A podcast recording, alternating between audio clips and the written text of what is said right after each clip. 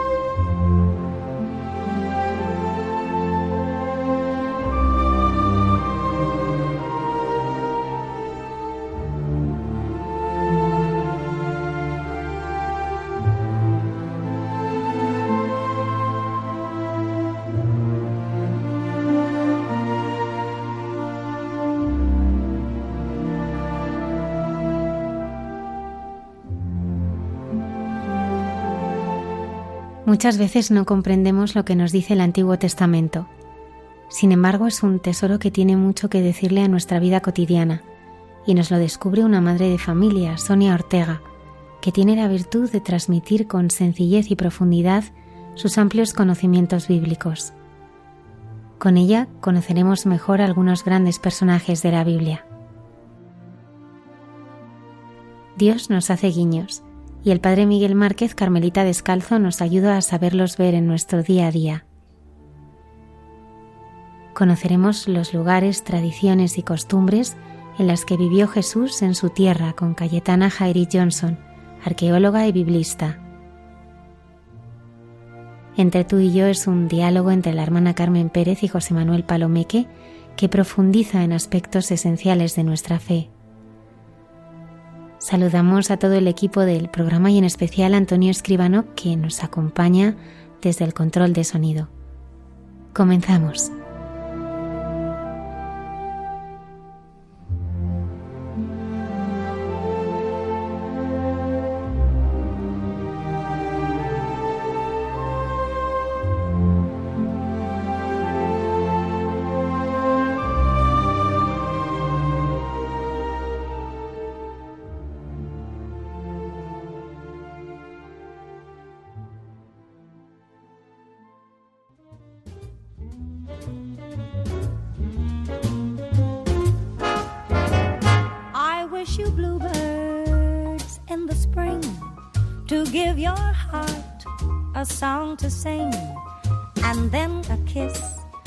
More than this, I wish you love. And in July, a lemonade to cool you in some leafy glade. I wish you health and more than wealth. I wish you love. My breaking heart and I agree that you and I So, with my best, my very best, I set you free. I wish you shelter from the storm, a cozy fire to keep you warm. But most of all, when snowflakes fall, I wish you love. My breaking heart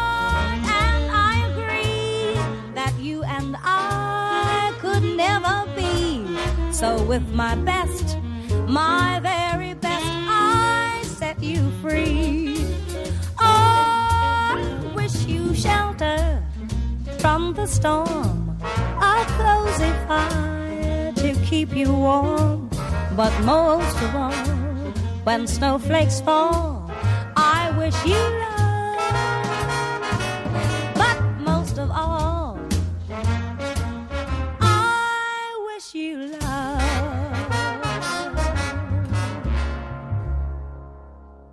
Esta noche tenemos con nosotros a Sonia Ortega Sandiogracias, madrileña, casada con Ángel y madre de tres hijos. Después de haber trabajado como auxiliar de vuelos, se embarcó en el estudio de la teología y actualmente es profesora de Introducción a la Sagrada Escritura y Antiguo Testamento en la Universidad de San Damaso, del Instituto Juan Pablo II y de varias congregaciones religiosas, además de realizar una notable labor didáctica a través de Internet para difundir la palabra de Dios. Junto a su familia colaboran con la Iglesia en Liberia, África, a través de la Fundación In Mary Hands. Sonia, buenas noches, bienvenida. Buenas noches, Almudena, muchas gracias. Un placer estar con vosotros. ¿Cómo ha sido tu encuentro con la palabra de Dios?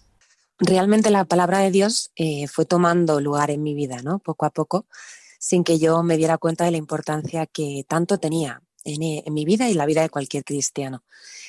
Como has dicho en la presentación, em, yo trabajaba como auxiliar de vuelo y en un momento de mi vida este trabajo eh, pues iba por una parte y mi vida personal y mi vida fe parecía que iba por otra, ¿no? Y entonces, bueno, pues eh, en acuerdo con mi marido, cogí una excedencia que fue de cinco años, renovable cada año, y durante este tiempo comencé a estudiar teología, ¿no? Empecé a estudiarlo por amor, porque mm, eh, había empezado a trabajar muy joven, no había podido ir a la universidad y bueno, mis hijos, los dos pequeños, iban al colegio y, bueno, pues por las mañanas tenía este tiempo para ello. Comencé a estudiar teología, pero realmente lo que más eh, me gustó fue la filosofía. El primer año de teología, excepto una, todas son asignaturas de filosofía. Y en cierto modo me sentí tentada ¿no? a, cambiar eh, una carrera por la otra pero finalmente hice las dos, ¿no? Hice filosofía, hice teología y en el último curso, en quinto de teología, tenía que decidirme, ¿no? Terminar la especialidad de filosofía o continuar con una especialidad de, teología. Y bueno, pues en esto mm, San Juan tuvo mucho que ver, ¿no? El último año se estudia Corpus Juánico y bueno, mm, siempre digo, tuve una conversión de nuevo, ¿no? Me di cuenta que el Señor me pedía profundizar en su palabra, que realmente nada iba a encontrar más profundo que su palabra, ¿no? Un pensamiento humano al final es limitado, pero la palabra de Dios no tiene límite, no tiene fin, ¿no?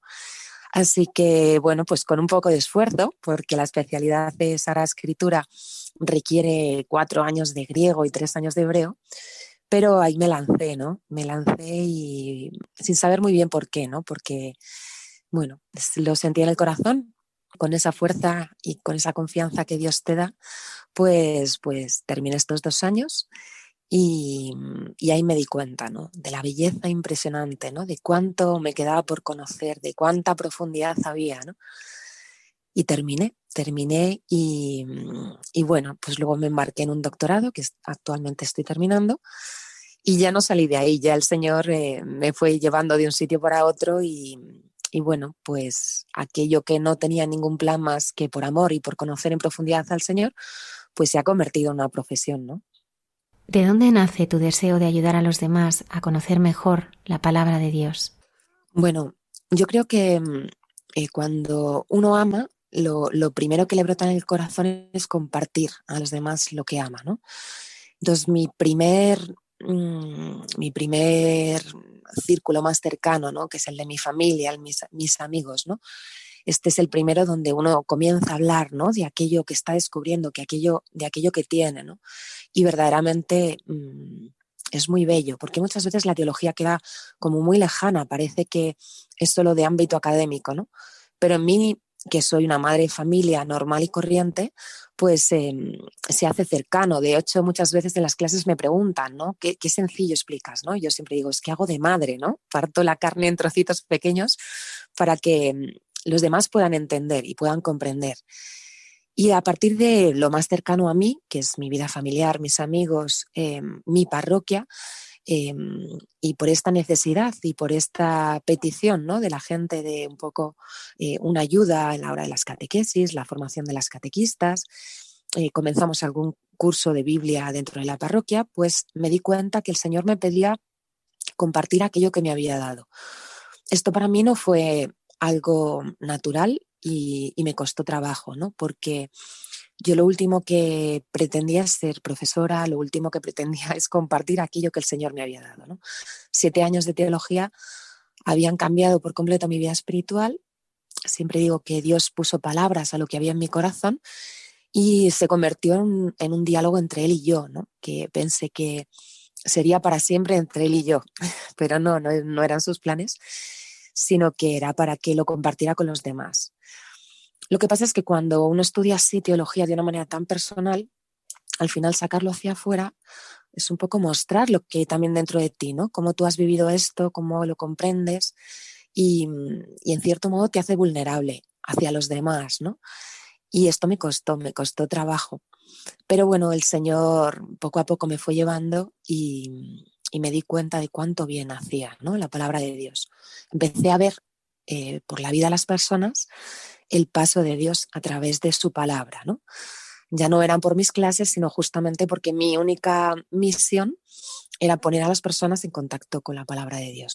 Y esto que a día de hoy me sigue costando, pero ya con tantas clases, pues se me ha hecho mm, parte de mi vida cotidiana, ¿no? Y lo, lo comprendo así, ¿no? Como una misión que, que Dios ha puesto en mi vida.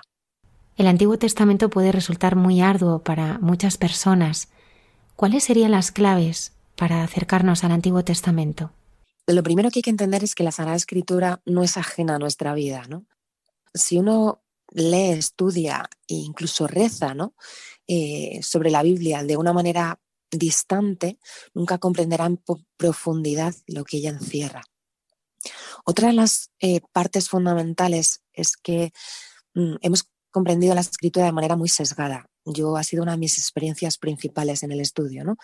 Como eh, pues he ido estudiando, ¿no? Pues este libro, este otro libro, este otro libro, ¿no? Y efectivamente los libros del Nuevo Testamento nos resultan mucho más familiares, más cercanos eh, por la liturgia, eh, por las catequesis, mientras que los del Antiguo Testamento nos resultan pues como más lejanos, mucho más arduos, como bien dices. Pero el problema fundamental sobre el que están basadas todas las clases que doy es que no entendemos la unidad de la salvación, no entendemos la historia. No, bueno, más que no entendemos, desgraciadamente no conocemos la historia. Si le preguntamos a cualquier cristiano, a mí hace unos años también, cuál es la historia de la salvación, cómo comienza todo esto y hacia dónde va, pues con mucha dificultad eh, es capaz de contarla de una forma lineal, ¿no? Y esto es lo que yo llamo la estantería, ¿no? Es como lo fundamental para luego poder entender cada uno de los libros de la escritura. El Antiguo Testamento es una parte esencial de esta historia. Es la preparación ¿no? que Dios realiza para poder recibirle a Él, al mismo Cristo, ¿no? Y que es paradigma de nuestra propia vida, porque siempre explico que nuestra vida es un Antiguo Testamento hasta que nos encontramos con Cristo. Nuestro corazón endurecido no consigue ¿no? dejar penetrar en él la palabra de Dios. ¿no? Es como cuando le hablamos a una persona atea sobre Dios. ¿no? Eh, podemos contarle las maravillas que Dios ha hecho en nuestra vida, dar testimonio, podemos hablarle de, innumerables ¿no? Eh, episodios, personajes santos, que la palabra eh, no consigue penetrar en su corazón, en tanto este corazón está cerrado. ¿no? Pues este era el corazón del hombre cuando rompió su relación con Dios, ¿no? Es la caída, ¿no? El pecado original. Todo el Antiguo Testamento es un intento de Dios por restablecer esta amistad con el hombre. Pero el hombre sigue teniendo el corazón cerrado, ¿no? Escucha, a veces sí, a veces no, ¿no? Y es un camino que Dios va haciendo con mucha paciencia, con un amor infinito, con gran misericordia, ¿no? Porque Dios necesita del sí del hombre para poder ser acogido. ¿no? Dios prepara un pueblo de tal manera que pueda recibirle. Esto es el Antiguo Testamento. Dios elige a un hombre que será Abraham y de ese hombre hará una familia, un clan, un pueblo, una nación, de tal manera que podamos recibirle. Si Cristo se hubiera encarnado en la época de Abraham, hoy no habría cristianismo, ¿no? porque los hombres no hubieran acogido la salvación. Entonces, el Antiguo Testamento se nos hace arduo porque desconocemos esta historia, ¿no? No la, no la contemplamos en su unidad y sobre todo porque el lenguaje del Antiguo Testamento es el lenguaje hebreo, es un lenguaje duro, difícil, incluso traducido a nuestra lengua, ¿no? Con una serie de expresiones, con una cultura muy determinada. De 2000 años antes de Cristo. Entonces, son un montón de claves que necesitamos, que para eso estudiamos, que necesitamos comprender en profundidad para poder entender verdaderamente qué es esto. ¿Cómo es el rostro de Dios que nos presenta el Antiguo Testamento? Pues de primeras, el rostro que parece mostrar o que el que reciben eh, las personas cuando leen algunos pasajes del Antiguo Testamento es como un Dios muy duro, un Dios justiciero, ¿no? Que parece mm, totalmente transformado en el nuevo, ¿no? Y no es así, ¿no? De hecho, es una herejía, ¿no? No, son dos dioses distintos, sino que es un mismo Dios. La cuestión es que el hombre del Antiguo Testamento no es igual que el, no, el hombre del Nuevo Testamento, ¿no? Y la relación de uno y otro tampoco es la misma. Todas estas claves también que he dado antes respecto a la cultura, el lenguaje, cuándo están escritos estos libros, cómo han sido escritos, nos mm, dejan ver una imagen de Dios que no es la real, ¿no? Dios es el mismo, su misericordia es la misma, infinita, su paciencia es la misma y su amor es el mismo, ¿no? Un, Dios que ardientemente espera a sus hijos, ¿no? Pero efectivamente en, en algunos pasajes puede parecer lo contrario. En otros puede parecer un Dios eh, muy, muy cercano al pueblo, ¿no? un Dios que hablaba eh, con Abraham, que hablaba con Moisés, ¿no? de tú a tú, ¿no? pero es ese mismo Dios que sigue hablando hoy a los hombres, ¿no? también de tú a tú. En Dios no hay cambio, ¿no? Dios siempre es eterno, Dios siempre permanece. Es nuestra percepción de esta historia la que mm, otorga a Dios una serie de características eh, que no son tal cuales, ¿no? sino que es necesario conocerle en su unidad, en la unidad, en su revelación plena. Por eso siempre decimos que el Antiguo Testamento no se entiende sin el Nuevo. Y el Nuevo, a pesar de lo que mucha gente pueda pensar, tampoco se comprende en profundidad sin el Antiguo Testamento. ¿no? Jesús era judío, aprendió historia judía, su manera de rezar era la manera judía, su manera de vivir, ¿no? Por lo tanto, para poder comprender en profundidad las palabras y las enseñanzas de Jesús, es necesario conocer la historia antes, ¿no? Y solo así eh, veremos el verdadero rostro de Dios. Solo a la luz del nuevo encontraremos el verdadero rostro de Dios en el antiguo. Y lo mismo, ¿no? Solo comprenderemos todas las palabras del Antiguo Testamento una vez que Cristo ha resucitado, ha venido el Espíritu Santo y entonces se nos revela, ¿no? el cumplimiento de todo el Antiguo Testamento. Sonia, nos gustaría acercarnos a algunos de los grandes personajes bíblicos para descubrir qué nos dicen a nosotros en nuestro momento actual. Empezamos con Abraham.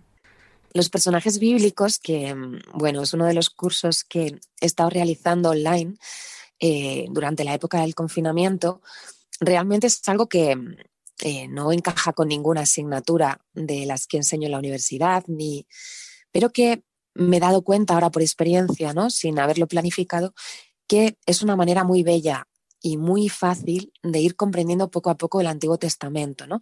El pasar por la vida de estos personajes bíblicos nos hacen comprender este camino de Dios. Entonces, eh, verdaderamente ha sido un descubrimiento también para mí, ¿no? Lo que surgió algo así como de forma espontánea, ¿no? Eh, para en un momento difícil eh, poder ayudar a la gente, pues eh, también fue un descubrimiento para mí. Entonces, en vez de enseñar el Antiguo Testamento de una forma así muy lineal o por libros, a través de los personajes bíblicos uno aprende mucho. ¿no? El primero efectivamente es Abraham. Abraham es el padre de la fe. Yo siempre digo que en la Biblia hay dos grandes personajes bíblicos con una fe por encima del resto. ¿no? Uno es Abraham y otro es la Virgen María, porque ambos dos creyeron contra toda esperanza. ¿no? Son los dos personajes que ni aun viendo absolutamente nada ni comprendiendo, siguieron creyendo. Abraham es un hombre que vive en un contexto mm, totalmente idolátrico. Em, el mal se ha expandido exponencialmente en la historia, en el mundo, y Dios eh, vuelve a llamar a los hombres una y otra vez para retomar, ¿no? renovar esta relación de amistad y solo este hombre le escucha. No sabemos a cuántos antes habría llamado, ¿no? Y es Abraham, ¿no? Y cuando uno escucha, eh, lo que más, o por lo menos a mí personalmente, lo que con más fuerza resuena en Abraham es estas palabras, ¿no? Que Dios le dijo a Abraham y que nos dice a cada uno de nosotros, sal de tu tierra, ¿no? Cuando le dice esto a Abraham, Abraham ya ha salido de Ur de los Caldeos. Abraham era, un, era seminómada y ya está en camino con toda su familia hacia la tierra de Cana. Por lo tanto, esta vocación es esto, una vocación, ¿no? Sal de tu tierra, de tu casa, de la casa de tu padre y ven hacia mí. Es la llamada que Dios nos dirige a todos nosotros. Ya no tanto a dejar las cosas materiales o nuestra familia, que también eh, es así muchas veces, ¿no?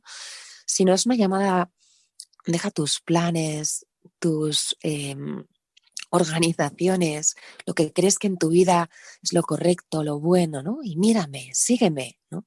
Porque quiero mostrarte una tierra nueva, ¿no? Quiero mostrarte algo grande, algo que tú no has conseguido ver, pero que yo deseo para ti, ¿no?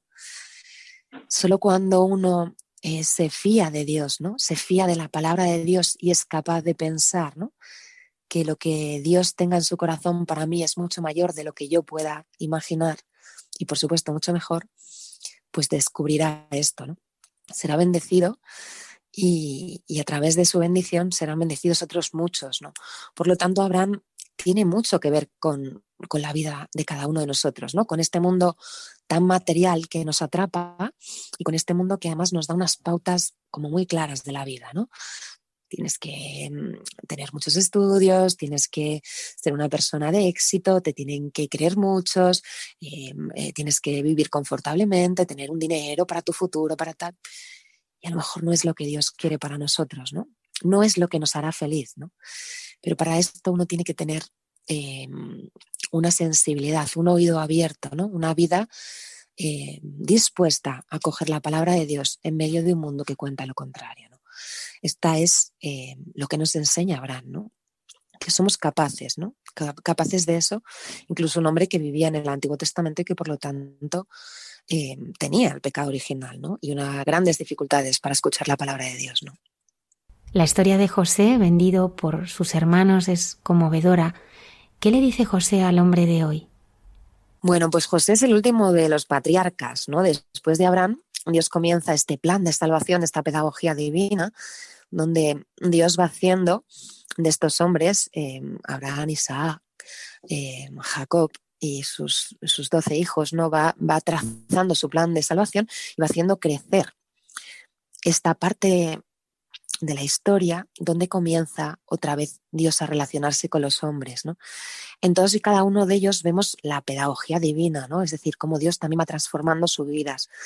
Pero en José eh, vemos, una, vemos un personaje que nos fascina porque mm, sufre, ¿no? Es patriarca luminoso, ¿no? Era un hijo muy querido por, por Jacob, el hijo muy especial de su mujer amada, y, realmente era envidiado por todos los demás, ¿no?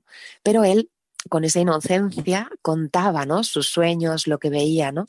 y sus hermanos le envidiaban. ¿no? La envidia en la historia de la salvación ha causado estragos, ¿no? Y sigue causando estragos. Entonces José en esa bondad eh, y esa inocencia es vendido por sus propios hermanos, por los que él más quería, y sufre todo tipo de desgracias, pero ante las desgracias José se mantiene fiel, fiel a la tradición que ha recibido de su padre, de su familia, fiel a su fe en Dios.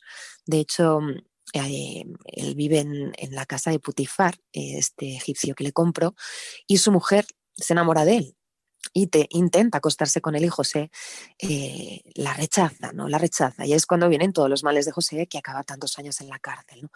Por lo tanto, es un hombre que permanece íntegro ante las adversidades de la vida, nunca busca su propio beneficio, sino la fidelidad, ¿no? La fidelidad a lo que él ha recibido. Y se convierte así en el justo perseguido, ¿no? Se convierte así en un hombre justo que vive en un mundo donde sufre, donde se va a enfrentar a muchas dificultades, pero él es capaz de pegar en medio estas dificultades, de tal manera que cuando se vuelve a reunir con sus hermanos, se da cuenta de que no son ellos los que le han entregado, ¿no? Consuela a sus hermanos, consuela a aquellos que le han hecho mal y les dice, no os dais cuenta que por este mal que yo he sufrido, Dios nos ha salvado, ¿no? Es decir, este mal ha traído un bien mucho mayor. Creo que José nos enseña a comprender que mm, debemos aprender a sufrir, que el sufrimiento y las dificultades muchas veces sino todas, son causa de un bien mayor. Son causa de un crecimiento dentro de nosotros que nos ayuda a subir un peldaño más en nuestra fe y nuestra confianza a Dios, que muchas veces le digo a los alumnos, ¿no? El mal, el, el mal cuando nos ataca directamente y somos capaces de combatir con la gracia de Dios siempre, ¿no? Nos transforma, ¿no? De Gandalf el gris a Gandalf el blanco, ¿no? Cuando cayó al abismo de Helf, pues esto es igual, ¿no? Las ocasiones em, de grandes dificultades en nuestra vida vividas al lado del Señor nos hacen crecer, ¿no? Crecer y, transformarnos, ¿no? De tal manera que el bien no solo es para nosotros, sino para otros muchos, ¿no?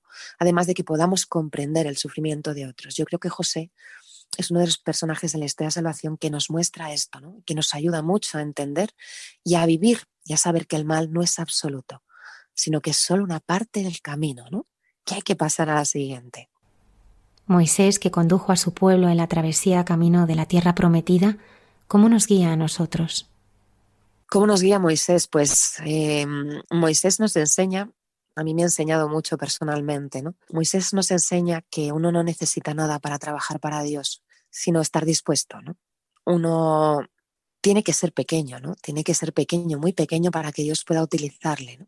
Y Moisés se encuentra con Dios y le dice, pero, pero ¿cómo, cómo me encomiendas esta misión, ¿no? Si soy tartamudo, si no tengo ninguna capacidad de convencer a nadie, ¿no? ¿Cómo me pides que convenza primero al pueblo de Israel, ¿no? De que tú me has elegido, de que tú me has sacado y después que convenza al faraón para que nos deje salir, ¿no? O sea, esta misión que tú me encomiendas supera tanto mis fuerzas que, Señor, yo creo que te equivocas, ¿no? Esto em, personalmente es una experiencia muy real en mí, ¿no? Yo así lo vivo, ¿no? Vivo constantemente cada día, ¿no? Cada día miro al Señor y le digo, madre mía, ¿no?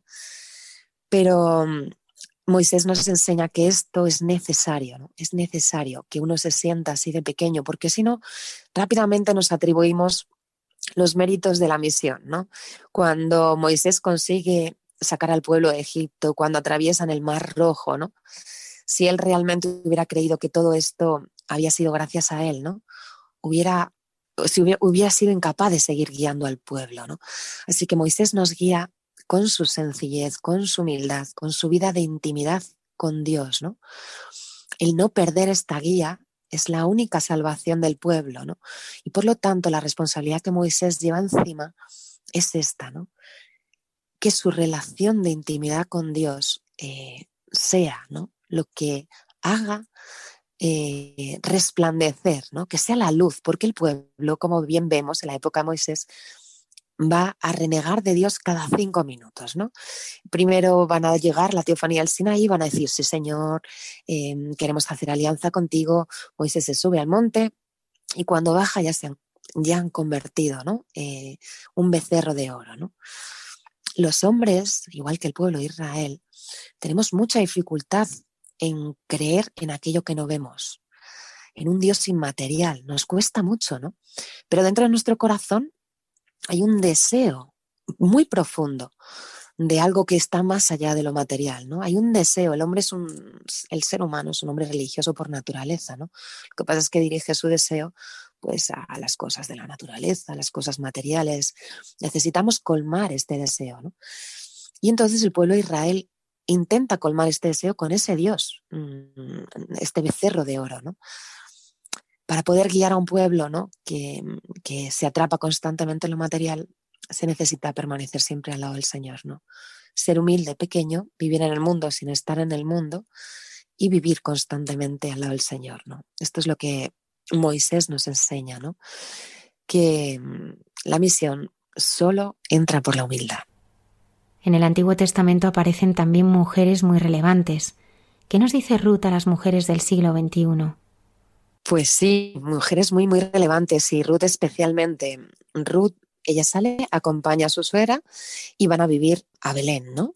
Y aquí, em, bueno, pues pasan muchas calamidades. Ellas dos, las dos son viudas, las dos son pobres, no tienen absolutamente nada y mm, Ruth va, hay una Ahí está escrito en la ley judía que cuando un judío tiene un campo, los laterales del campo nunca los segará porque se los dejará para las personas pobres. ¿no? Entonces, eh, Ruth, para poder alimentarse ella y a su suegra, mm, se dedica a recoger las espigas que en este campo, eh, en uno de los campos más grandes que hay en esa tierra, pues deja, ¿no? Ya espiga, ¿no? Y bueno, las personas que están allí empiezan a preguntar, ¿no? ¿Quién es esta mujer? ¿no? Y todo el mundo la mira con admiración a esta mujer pobre porque realmente ha sido capaz de dejar eh, su tierra, su casa, su familia por cuidar a, su suegra. ¿no? Así que el hombre que tiene esta, esta tierra eh, se apiada de ella y les dice a sus trabajadores, dejad más cerco, ¿no? Para que ella pueda tener más espigas, ¿no? Así que cuando Ruth vuelve a su casa, eh, llega con un saco lleno de espigas, ¿no? Y su suegra le dice, pero ¿cómo has recogido tanto, no? ¿Dónde has estado espigando? Y Ruth le dice, he estado trabajando en el campo de voz, ¿no? Y entonces su suegra le dice, este es un familiar nuestro, ¿no? Es un, un, familiar lejano nuestro, pero hay una posibilidad para nosotras. Hay una figura en el Antiguo Testamento, es un libro con muchas referencias al Antiguo Testamento, y hay una figura que se llama la del Goel. El Goel es el que protege o rescata, ¿no? Es una figura muy conocida no solo en el ámbito judío, sino también entre los babilonios, los asirios, ¿no? Y es una persona dentro de un clan familiar, un gran clan familiar, que aunque no fuera pues un familiar muy, muy próximo, pero sí que era familiar, eh, tiene la obligación de proteger o rescatar los intereses de uno de los individuos de este clan o incluso del patrimonio familiar, ¿no? De tal manera, en Israel era muy claro, por ejemplo, con la tierra, ¿no? Si un judío quería vender su territorio, como esta tierra la tierra que Dios les había prometido, para no perderla, siempre este Goel debía comprar el territorio para no perderse. O si algún, algún miembro de este clan había pues caído en la esclavitud o había quedado viuda o para vengar a un pariente asesinado, este Goel era el protector, ¿no? Y este va a ser voz, ¿no? Este va a ser voz que va a proteger, bueno, hay un poco más historia para no alargarme, va a proteger a, Ruth, ¿no? Es su pariente más cercano, hay uno anterior, pero que va a delegar en voz y así lo hará, ¿no? Entonces, voz casará con Ruth, la moabita, y desde aquí es donde tanto Noemí como ella podrán volver a tener una tierra, podrán volver a vivir y de donde nacerá eh, la futura descendencia del rey David. ¿no? Ruth fue un descubrimiento grande para mí. entre los libros históricos tenemos cuatro historias sapienciales y una de ellas es la historia de Ruth. Recomiendo desde aquí a todo el mundo que las lea, estas cuatro historias sapienciales, Judith, Esther, Ruth y el libro de Tobías, ¿no? Son muy breves y realmente bellas, ¿no? El libro de Ruth fue uno de los personajes bíblicos que expliqué durante el confinamiento y que, bueno, pues sentí en el corazón que tenía que, mm, que hacerlo, sin saber muy bien por qué. De hecho, como es una historia muy breve, hasta temía, ¿no? Cómo iba a dar una clase entera sobre, sobre esta historia, ¿no? Cuando en la universidad las explicamos todas juntas. Y la propia historia, la propia palabra de Dios me fue mostrando la profundidad, ¿no? Ruth es moabita y bueno, vive eh, fuera de la tierra de Canaán porque mm, eh, se ha casado ¿no? con, un, con un hombre que era judío, ¿no? Y bueno, este hombre ha muerto, al igual que ha muerto su suegra, ¿no? Su, suegra ha quedado viuda y ella también ha quedado viuda, ¿no? Y su suegra, que era judía, decide volver a la tierra de Canaán, ¿no? Sabemos la dificultad que tiene una mujer viuda en aquel tiempo, ¿no? Una mujer viuda no tiene nada, ¿no? No tiene porque las mujeres durante la época del Antiguo Testamento siempre estaban, siempre dependían de un hombre, ¿no? O del padre o del marido, ¿no? Ruth siente, ¿no? Siente como eh, no debe dejar sola a su suegra y decide acompañarla, ¿no? Con esta oración maravillosa que brota el corazón de Ruth, ¿no? Donde tú vayas, yo iré, donde tú habites, yo habitaré, tu Dios será mi Dios, ¿no? Porque ni tan siquiera ella era judía, ¿no? A partir de aquí, de esta fidelidad de Ruth y este, este no entender de Ruth y no abandonar a su suegra, le vendrán muchas bendiciones hasta el punto de que Ruth eh, de Ruth vendrá la descendencia del rey David, ¿no? De una mujer moabita pobre vendrá la descendencia del rey David. Ella es la bisabuela del rey David. Pero con mucha fuerza el Señor en aquel momento del confinamiento nos mostró la importancia de las personas mayores, ¿no? A través de esta clase online, el Señor nos mostró cómo despreciamos, ¿no? En esta cultura en la que vivimos hoy en día, o no apreciamos lo suficiente a las personas mayores, ¿no? Yo paso tiempo en un país de África en el que es todo lo contrario. Las personas mayores son las personas más valoradas. Siempre son los sabios a los que acuden los jóvenes a pedir consulta, ¿no? Siempre es alrededor de quien gira la casa, ¿no?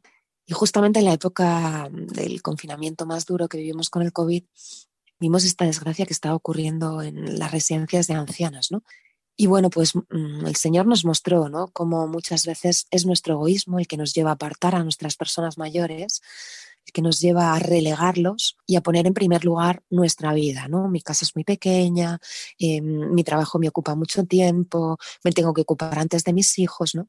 Y Ruth nos enseña lo contrario, ¿no?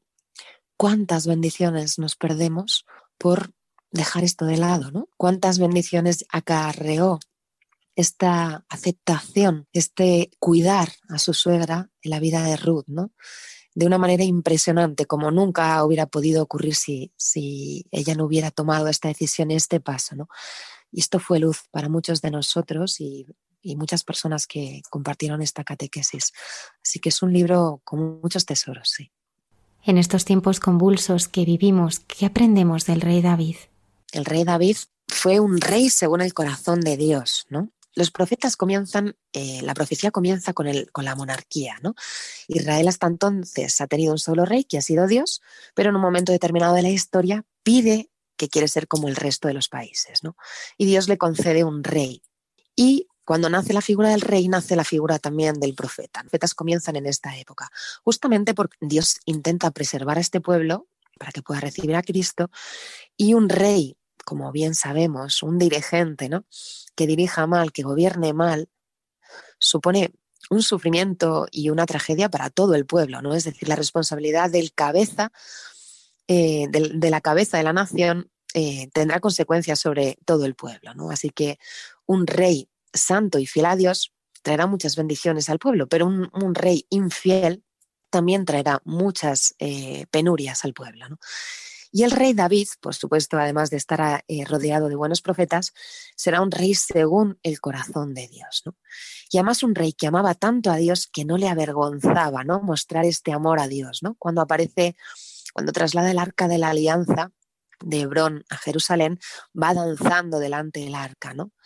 y, se ríen de él, ¿no? Porque iba vestido con su lino y tan feliz cantando salmos, ¿no? Sabemos que además el rey David fue eh, uno de los grandes compositores de, parte de estos 150 salmos que tenemos de la Biblia y que tocaba el arpa, que cantaban, ¿no? Era un rey que alababa a Dios, ¿no? Y que no le importaba mostrarse em, así, ¿no? Así de pequeño y de sencillo aún siendo rey, ¿no? Esto no es fácil encontrarlo hoy en día, ¿no? Nos enseña mucho, ¿no? Como los reyes más grandes, las personas más grandes, son aquellas que nunca pierden esta inocencia, esta sencillez, ¿no? Por mucho prestigio y por mucho eh, méritos que tengan, ¿no? Y luego también hay algo que me encanta del rey David. Bueno, el rey David es mm, una de mis figuras favoritas del Antiguo Testamento. Cuando él comete pecado, cuando él comete el pecado de acostarse con la mujer de Urias, ¿no? Y mandar matar a Urias, y el profeta Natán le muestra ¿no? esta bonita eh, historia de la ovejita, ¿no? de cómo otro vino y se la quitó. ¿no? Él se da cuenta rápidamente de su pecado, ¿no? Y cómo se arrepiente, cómo hace, pide perdón a Dios, cómo eh, hace sacrificios, hace em, penitencia, ¿no? Es un rey que reconoce su, su, pecado, su fallo, ¿no? Muchas veces el que llega al poder o el que tiene un puesto prestigioso el reconocer sus errores le cuesta mucho trabajo, ¿no? El orgullo y la soberbia nos, nos nubla la vista. Y en, el rey David mm, creo que esto es muy bonito, es muy bonito y es un personaje que nos enseña esto con, con mucha grandeza. Salomón, el hijo del rey David, ¿qué nos descubre a cada uno de nosotros? Pues su hijo Salomón eh, conoció el esplendor de Israel. La época de Salomón es el mayor esplendor del pueblo de Israel, hasta como no lo ha vuelto a tener nunca. ¿no? A partir de Salomón, son tres los grandes reyes de Israel. Em, este es el último, que es Salomón, con la monarquía unida. A partir de él se dividirá el reino, pero en un principio no fue así. Si tenemos algo que destacar de Salomón, fue mm, que la única cosa que le pide a Dios es sabiduría, ¿no? Eh, ¿qué quieres? ¿no? ¿Qué quieres de mí? Le pregunta el Señor y Salomón solo pide sabiduría para saber gobernar a tu pueblo. ¿no? La sabiduría eh, no es mm, una capacidad de conocimiento como nosotros pensamos hoy en día. Sabio es el que conoce muchas cosas, el que es muy inteligente, el que maneja muchos datos, el que tiene capacidad de, relacionar, de, de comprender. ¿no? La sabiduría de Israel, todos los libros de la sabiduría, nos muestran que lo contrario de sabio no es inculto. Lo contrario del sabio es el impío. Porque sabio es el que sabe vivir. Sabio es el que, conociendo la verdad de este mundo, es decir, la existencia de Dios, cómo ha sido creado el hombre, cuál es el origen de nuestra vida, cuál es el destino, con todos estos datos sabe vivir. Sabe vivir de acuerdo a cómo Dios nos ha creado. ¿no? Y ese es el hombre sabio. Y eso es lo que Dios eh, le enseña a Salomón. ¿no? cómo gobernar un mundo creado por Dios. Eh, a menudo los hombres tratamos de gobernar o de reinar en un mundo eh, como si Dios no existiera, ¿no? como si Dios no hubiera creado las cosas y como si todo fuera material. Y esto nos lleva tantas veces al error, ¿no? al error sobre decisiones en nuestra vida, al error sobre decisiones en los gobiernos, en los países, eh, en tantos sitios. ¿no? Hay que pedir a Dios la sabiduría, ¿no? la sabiduría que se otorga ¿no? a través de la súplica a Dios, que Dios conceda el corazón de los sencillos y humildes que son capaces de acogerla y comprender que mm, es Dios el que conoce en profundidad los designios, es Dios el que hace caminar a la historia, que nosotros solo tenemos que seguir sus pasos. ¿no? Salomón esto lo comprendió bien, pero después escuchó al mundo más que a Dios y la idolatría entró en su reino hasta tal punto que a su muerte se dividió. No podemos olvidarnos de los profetas, cómo nos hablan a los hombres y mujeres que parece que ya no sabemos escuchar a Dios. Uf, el la palabra del profeta, la misión del profeta es una misión muy difícil, ¿no? Eh, prepárate para la prueba, ¿no? Más, más bien, ¿no? Porque el profeta eh, va a decir la verdad, va a proclamar la verdad justamente, como tú bien dices, cuando los hombres ya no estamos acostumbrados a escuchar a Dios, ¿no? va a encarnar la palabra de Dios. Esto es lo bonito de los profetas. Los profetas son una prefiguración de la plenitud de la encarnación de la palabra que acontecerá con Cristo. Toda la época de la profecía que comienza justamente con la monarquía y va a acabar a la vuelta del exilio, son hombres que hablarán en nombre de Dios, ¿no? Pero no solo hablarán en nombre de Dios, sino como te decía, encarnarán, ¿no? Sufrirán en su propia vida las consecuencias de proclamar eh, la palabra de Dios. El pueblo que se aleja de Dios, como los hombres cuando nos alejamos de Dios, queremos eh, vivir de acuerdo a nuestra vida y cuando la palabra de Dios eh, se escucha con fuerza, la rechazamos hasta tal punto que creemos que el que la proclama no tiene razón, está loco. Hoy en nuestra sociedad de hoy en día diríamos, mm, eh, estos que tienen tanta fe, se creen tantas tonterías, lo único que importa es la ciencia, ¿no? Y lo que se pueda demostrar, pesar, medir, contar, la razón, ¿no? Cuando, bueno, pues hoy en día vemos como ni la ciencia lo puede todo, ni la razón lo puede todo, ¿no? sino que hay que escuchar a Dios, hay que escuchar a Dios, hay que detener nuestras vidas por un momento y pararnos, ¿no? Para poder eh, comprender en profundidad, ¿no?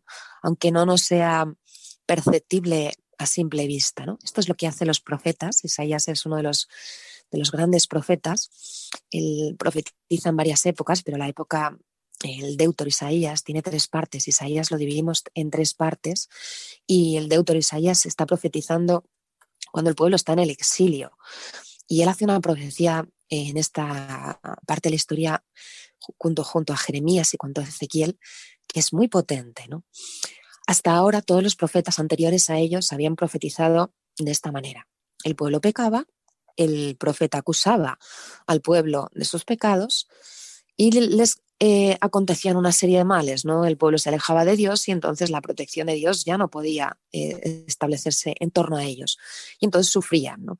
Y ante el sufrimiento ellos pedían perdón, arrepentimiento y Dios volvía a protegerles, ¿no? Pero esto era como un círculo vicioso, ¿no? Pecado, arrepentimiento, salvación.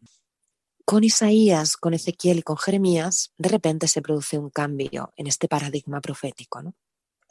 en el momento del mayor pecado del pueblo de Israel, cuando lo ha perdido todo, ha perdido toda la tierra prometida, el templo ha sido destruido, han sido mezclados con otros países.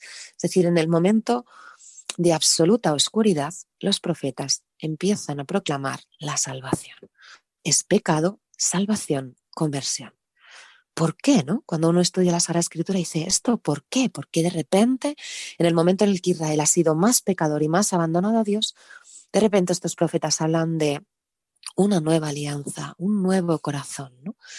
Ya no es mi voluntad, ¿no? sino el, eh, la que va a cambiar esta dinámica, sino que Dios me va a amar en el momento en el que me siento más pecador, ¿no?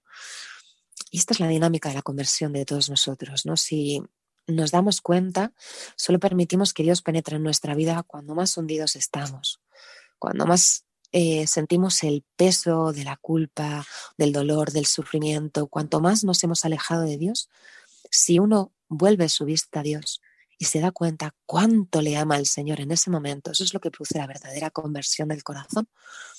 Y eso es lo que produjo la conversión del corazón de Israel. ¿no? A partir de este exilio, em, renacerá otro Israel. ¿no?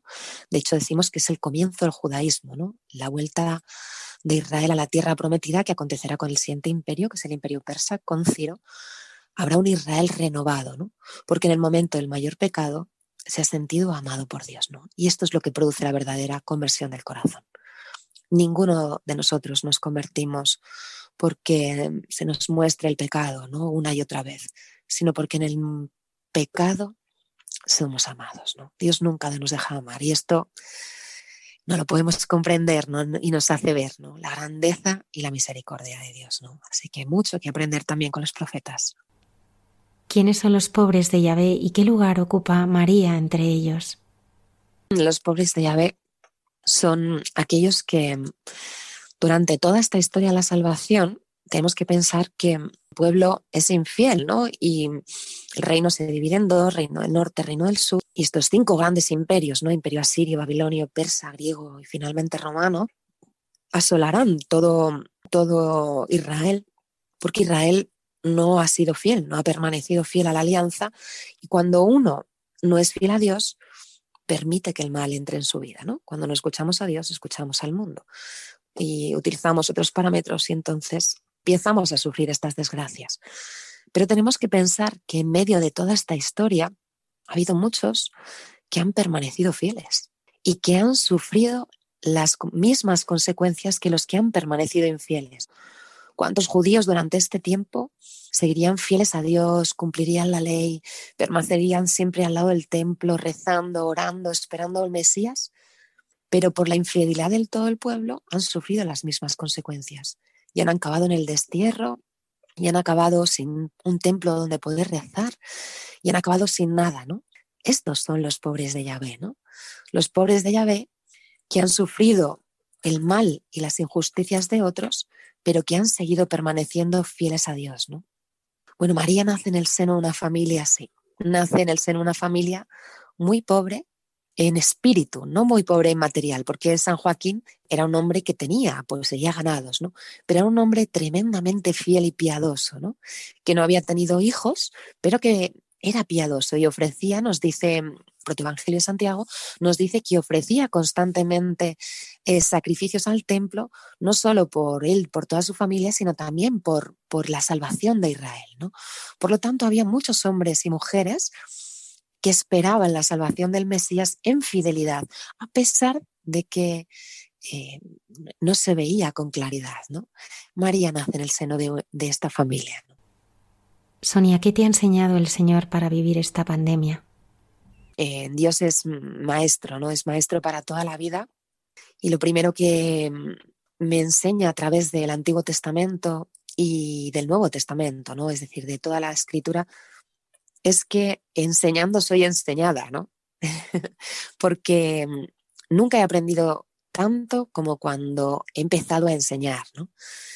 La palabra de Dios está hecha para compartirla, no ha sido creada y Dios, em, este ha sido su designio, que llama a todos los hombres para, para poder ser comprendida y estudiada y amada y orada dentro de la iglesia.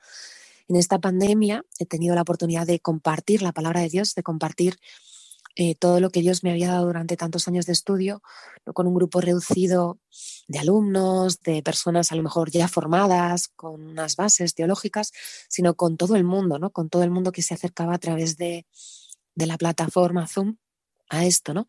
Y además eh, trasladaban todo tipo de preguntas, ¿no? Había gente que mm, se conectaba desde Argentina, desde Uruguay, desde Paraguay, desde Venezuela, desde tantos países, ¿no? Con distintas vivencias de la fe, con distintas preguntas, y he aprendido cómo solo Dios tiene palabras de vida eterna, ¿no? Como los momentos en los que parece que todo se desmorona, solo Dios tiene palabras de vida eterna y el corazón del hombre lo sabe. El corazón del hombre que verdaderamente es capaz de preguntarse por algo más allá, ¿no? Por las razones fundamentales de lo que vemos y vivimos, sabe que solo Dios tiene respuesta, ¿no? Y he experimentado esta sed de la palabra de Dios, ¿no? La he experimentado en mi vida y la he experimentado en la vida de los demás. Y me he dado cuenta cómo, cómo Dios da a beber, ¿no? Y da además a cada uno de nosotros lo que necesitamos beber, ¿no? Como la profundidad de la palabra de Dios abarca todo tipo de necesidades, ¿no? Solo puedo estar agradecida ¿no? de lo que Dios ha hecho y cómo la necesidad más imperiosa y más urgente que tiene la humanidad no es de cosas materiales, sino de verdad, de amor y de vida espiritual. ¿Cómo surge la relación de toda la familia con Liberia?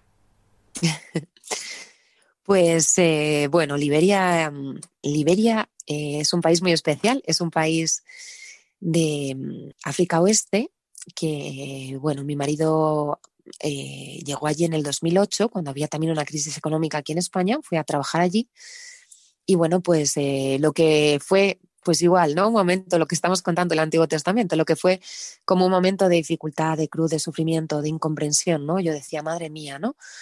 En estos momentos, ¿no? Justamente Maitri es nuestra tercera hija, es una niña adoptada de Calcuta, sordomuda, que vino eh, justamente seis meses antes de que Ángel se fuera a Liberia, ¿no? Así que me quedé yo aquí sola en España con los tres niños, Maitri va a un colegio especial, muy lejos de los de otros colegios, o sea, un momento de dificultad grande, ¿no?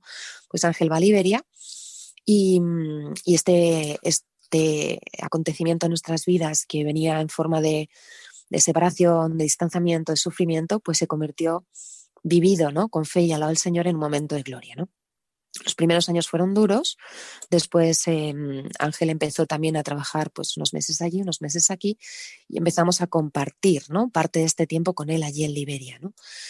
Y, y bueno, pues se convirtió en un país de liberación también para nosotros. Liberia se llama así porque mm, fue colonizado, no colonizado, porque es un país no colonizado, sino donde cuando se abolió la esclavitud en Estados Unidos, todos aquellos liberados fueron traídos desde Estados Unidos a Liberia. ¿no? Así que Liberia mm, eh, enarbola esta, esta bandera de la libertad. ¿no? Y nosotros ahí conocemos, conocimos ¿no? la verdadera libertad del espíritu, ¿no? Del hombre, ¿no? Una vida tan sencilla donde, bueno, pues cuando pasamos tiempo allí conocemos lo que es pues tener electricidad un día sí, cuatro no, que el agua se saca de un pozo y bombea con una bomba eléctrica cuando hay electricidad, eh, la, comida fundamental es el arroz, eh, no hay proteínas, pero es una vida tan intensamente bella, ¿no? Tan simple, ¿no? Todos estos acontecimientos hace que pues no haya apenas eh, buena red de móviles ni de ni de vamos ni electricidad no eh, por supuesto ni televisión ni nada por el estilo donde la vida se comparte constantemente donde vivimos en una casa eh, que está en la misma playa, pero que mm, hace que esto tenga las puertas siempre abiertas ¿no? a todo el que pasa, que mis hijos desde pequeños hayan podido compartir la vida con todo tipo de realidades, ¿no? muy sencillas y muy bellas. Y esto nos ha enseñado ¿no? a simplificar los problemas de la vida, a, mm, darnos cuenta de lo importante y que cuando volvíamos aquí a España, pues cuánto el mundo nos engaña y nos confunde, ¿no? Cuánto el sentido de lo fundamental está en otro sitio, porque allí somos muy, muy felices, ¿no? Con todas estas dificultades, ninguna comodidad de las que tenemos aquí, somos muy, muy felices, ¿no? Y bueno, pues el Señor nos ha regalado una familia, ¿no? Nos ha regalado allí una familia, la Iglesia Católica es apenas un 10%, y allí vivimos muy unidos, ¿no? Y bueno, ya Ángel solo trabaja dos, tres meses allí y son los que vamos, ¿no? Ahora acabamos de volver de allí y bueno, pues es una, una bendición para nosotros, ¿no? ¿Qué es la Fundación Mary's Hands? Pues la fundación nace mucha gente, ¿no? Cuando empezamos a ir año tras año allí, nosotros empezamos a ayudar realmente a la gente que teníamos alrededor, ¿no? Eh, pues trabajadores de Ángel, familias muy pobres. Em, las misioneras de la caridad también tienen un papel fundamental en nuestra vida. Siempre hemos estado muy cercanos a ellas y allí tienen una casa. Em, también un orfanato que tiene 50 niños, allí no hay adopción. Entonces, mis hijos han, han crecido con los niños de este orfanato, la comunidad cenáculo. Y entonces nuestra ayuda, bueno, pues se limitaba a, aquello que los amigos nos daban y nosotros llevábamos, ¿no? Pero la ayuda fue creciendo exponencialmente, ¿no? Y gracias a Dios. Y entonces surgió la necesidad de, crear esta fundación y Mary's Hands, a través también de un momento importante con la Virgen, ¿no? Eh, trajimos la Virgen de Fátima a Liberia, lo cual supuso también para nosotros algo muy bonito y también para Liberia ha sido algo muy bonito, porque Liberia es un país donde la mayoría es protestante, ¿no? Y no se conoce a la Virgen, ¿no? Y en el centenario de la Virgen de Fátima llevamos una misionera de la caridad rezando, vio que nuestra familia tenía que traer la Virgen de Fátima, la trajimos del santuario de Fátima, una réplica, y, bueno, pues este fue el inicio, ¿no? En este viaje un sacerdote de la diócesis de Getafe eh, nos acompañó y ahí es donde vimos, ¿no? Como la Virgen nos pedía comenzar algo, ¿no? Así que le dimos esta forma, ¿no? La forma de una fundación que en un principio pues es la que canaliza toda esta ayuda que recibimos de amigos y de todo aquel que se quiere acercar y quiere compartir con nosotros esta misión que la Virgen nos ha dado. Y entonces la fundación nace así y hasta ahora no teníamos ni, ni, ni página web ni nada de nada porque es más pues algo familiar, ¿no? Algo pequeño y familiar. Pero todas estas clases de, de Sagrada Escritura del confinamiento pues mucha gente no podía conectarse hasta ahora, la gente pedía las clases grabadas, no sabíamos cómo, ¿no? Y vimos cómo realmente pues la Virgen también nos mostraba, ¿no? Esta sed que hablaba antes, ¿no? Que el mundo tiene no solo de cosas materiales, sino también de palabra de Dios. Y entonces eh, hicimos, eh, este verano hicimos esta página web de la Fundación donde contamos ya públicamente un poco lo que, lo que hacemos en Liberia, compartimos un poco nuestra vida allí en Liberia y donde todas estas clases de sana Escritura que, que continúo haciendo online, pues están colgadas para todo aquel que quiera y pueda, ¿no? Eh, servirse de ellas para, para, lo que necesite, ¿no? En cualquier tiempo y en cualquier momento. Así que la fundación pues, se ha diversificado ¿no? en esto, ¿no? en llevar la palabra de Dios y también eh, el alimento material, ¿no? Eh, allá donde Dios quiere y donde la Virgen nos lleva. Para ti, ¿quién es el Señor? el Señor es lo más grande, lo principal y lo único importante en nuestra vida. ¿no? Siempre mm, digo ¿no? que en este mundo todo desaparecerá, ¿no? Desaparecerá la belleza, desaparecerá la salud, desaparecerá nuestro trabajo, incluso desaparecerá nuestra familia, nuestros seres queridos, ¿no? Y solo una cosa permanecerá, ¿no? Que es Dios. Así que nuestra vida tiene que estar fundamentada solo en esto, ¿no? Esa es la vid, ¿no? Nosotros los sarmientos, todas las ramas de nuestra vida solo se nutren de una sola cosa, ¿no? Y es el Señor. Desde que Cristo es el centro de mi vida, el resto de mi vida eh, es alimentada, ¿no? Cuando Cristo deja de ser el centro de mi vida, ramas de mi vida se secan, ¿no? Así que sin Él nada es posible, ¿no? Nada es posible. Sonia Ortega Sandio, gracias. Muchas gracias por habernos acompañado esta noche en el programa. Nada, un placer. Eh, compartir la fe es eh, el regalo que se nos concede a todos los cristianos, ¿no? Abrir el corazón, compartir la fe en medio de un mundo donde no, no, siempre es fácil. Así que muchas gracias por esta oportunidad y que Dios bendiga vuestra misión.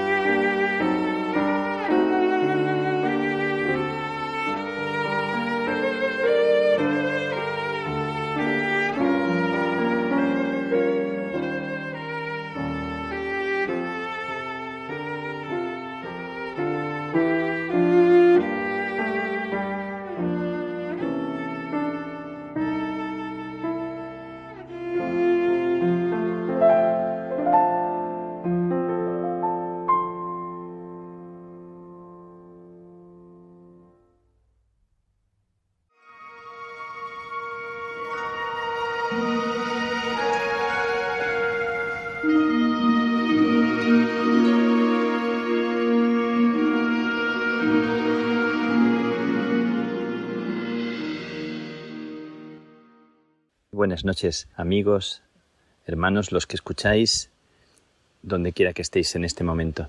Yo esta noche quiero contaros un cuento, quiero contaros una historia.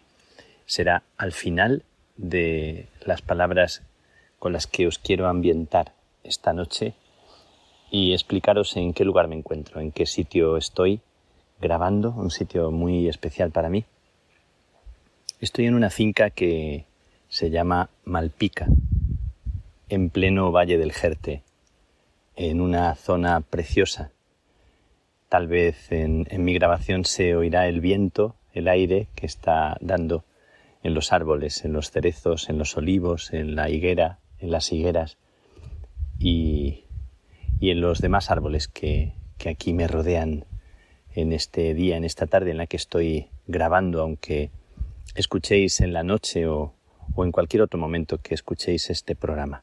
Y me encuentro aquí pisando esta, esta tierra tan especial en este valle tan único como son únicos todos los valles, especialmente los valles de la infancia, las tierras que pisamos cuando niños. Recuerdos de, de aquella época, de un tiempo que no volverá, que me trae aquí, pero sin, sin añoranza, os lo confieso, y con profundo agradecimiento. Fue una tierra que, que se sembró con sudor. Recuerdo que, que siendo pequeño mm, alguna vez llevé el mulo con las aceitunas al pueblo. Fue una aventura inolvidable, orgulloso de la responsabilidad que, que me dio mi padre cuando tal vez yo tenía unos 12 años.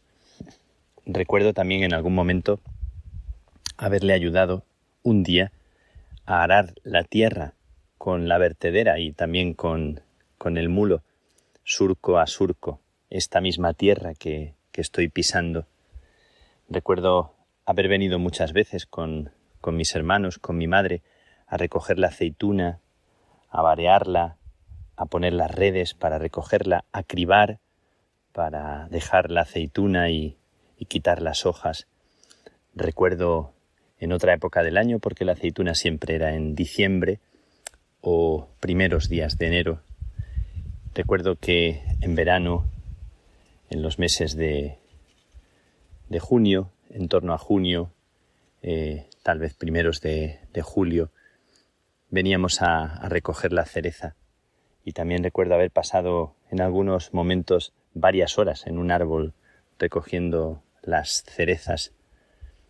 Recuerdo en invierno la lumbre que desentumecía las manos cuando hacía tanto frío y el bocadillo, la comida, que nunca sabía mejor que cuando se comía después del trabajo del campo.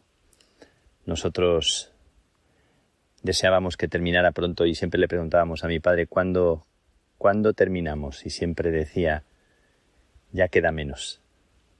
Hoy el guiño de Dios que, que estoy recordando que se me regala aquí, en esta tierra, es el orgullo, el orgullo de la tierra, regada con el sudor de los que nos trajeron a la vida. Y ya no están, pero están más que nunca. Siento que están más que nunca. Y te invito a pensarlo, a sentirlo, a vivirlo así, porque cada puerta de este pueblecito, cada rincón, cada momento que recordamos, cada esquina, cada piedra, es un recuerdo vivo y caliente, y lo siento cuando llego aquí, a mi tierra, y me vienen a la mente tantas cosas vividas, y lo recuerdo cuando en las calles me detengo con, con las mujeres, con los hombres, que son personas que han estado ahí y que son vivos recuerdos de, de aquellos tiempos cuando todavía vivían los abuelos.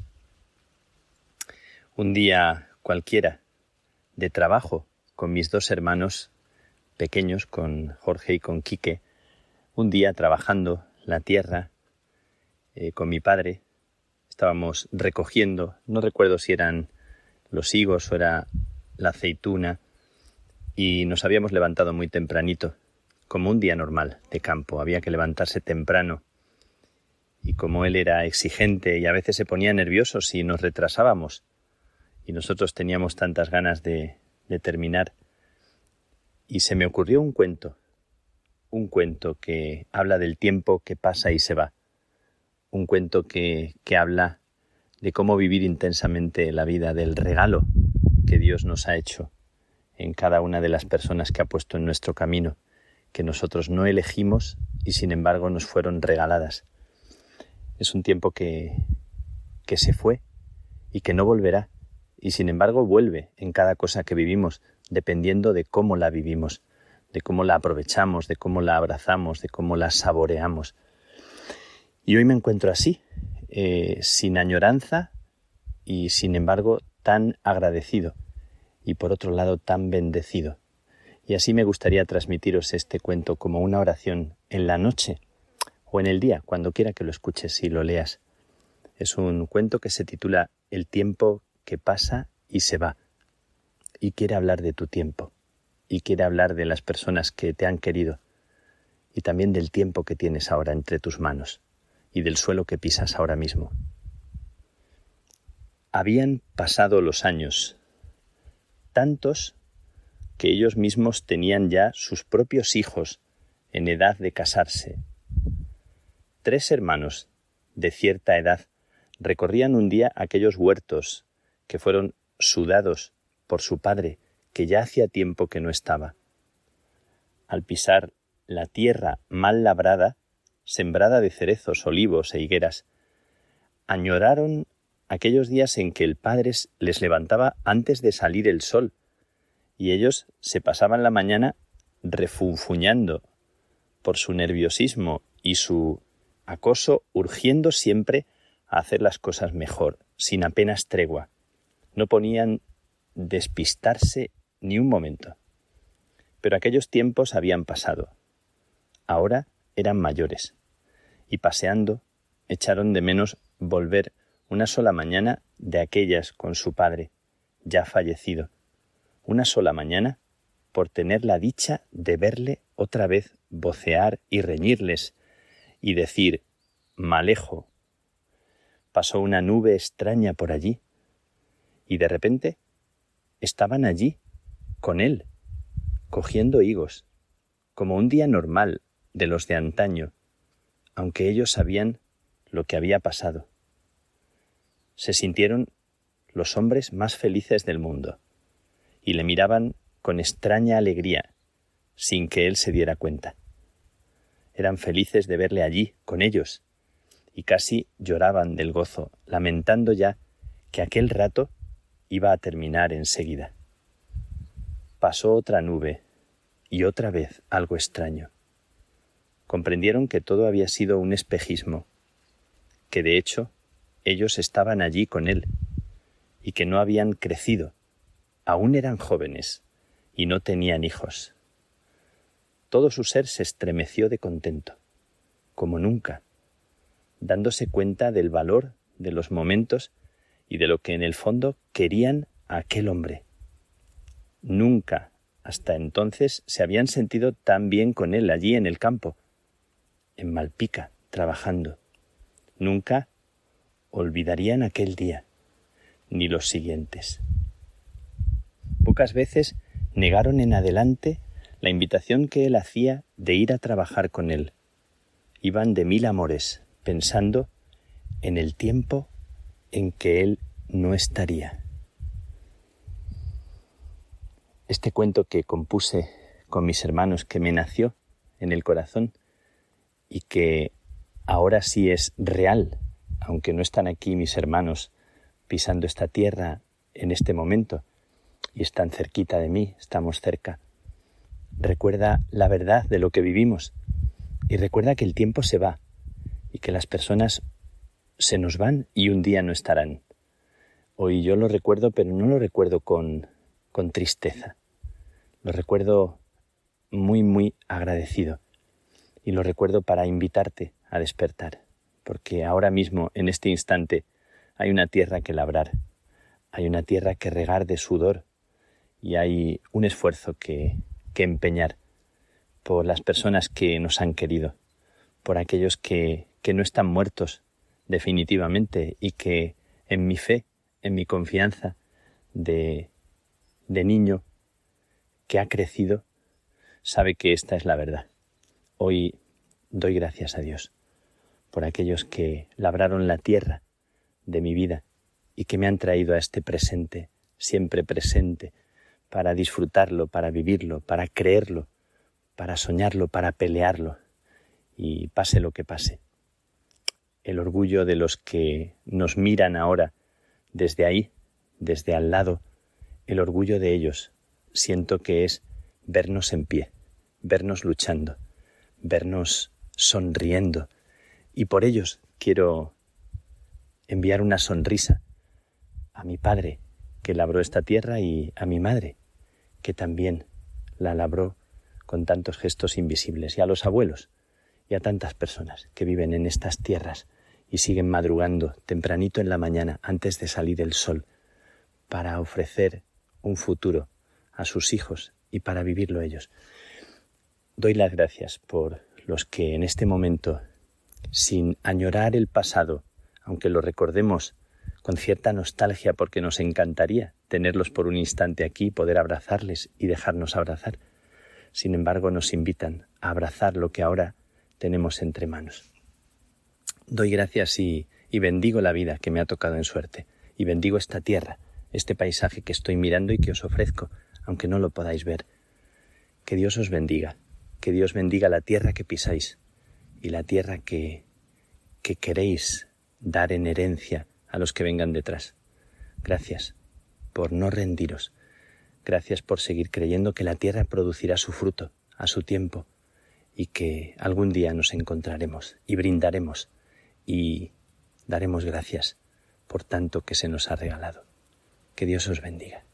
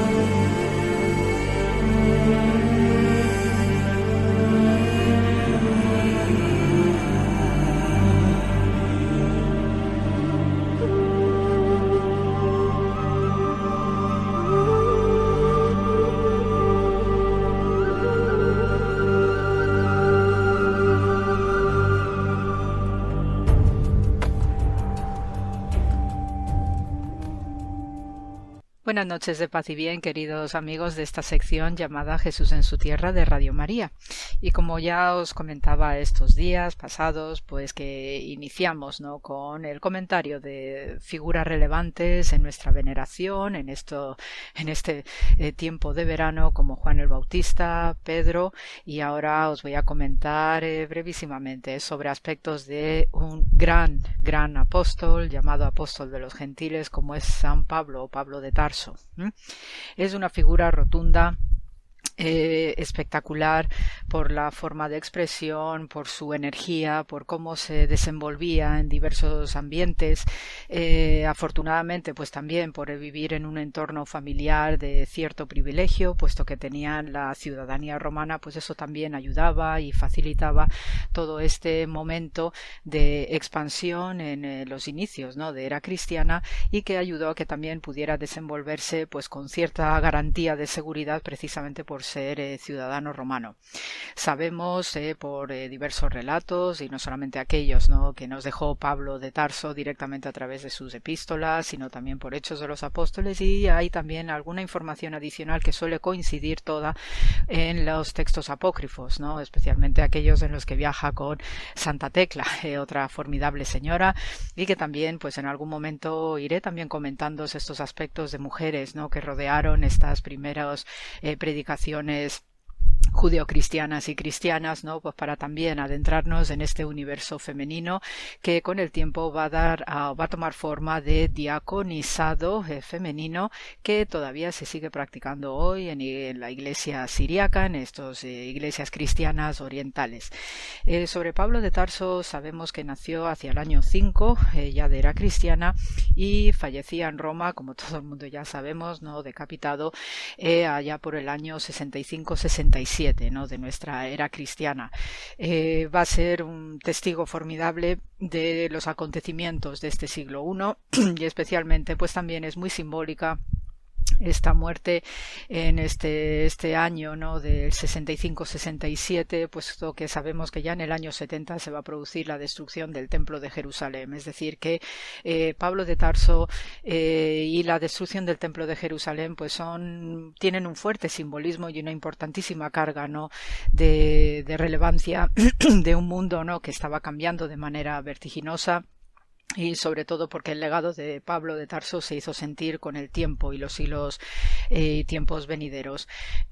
Sabemos también de eh, su papel eh, como perseguidor en, antes de su famosa conversión en Damasco.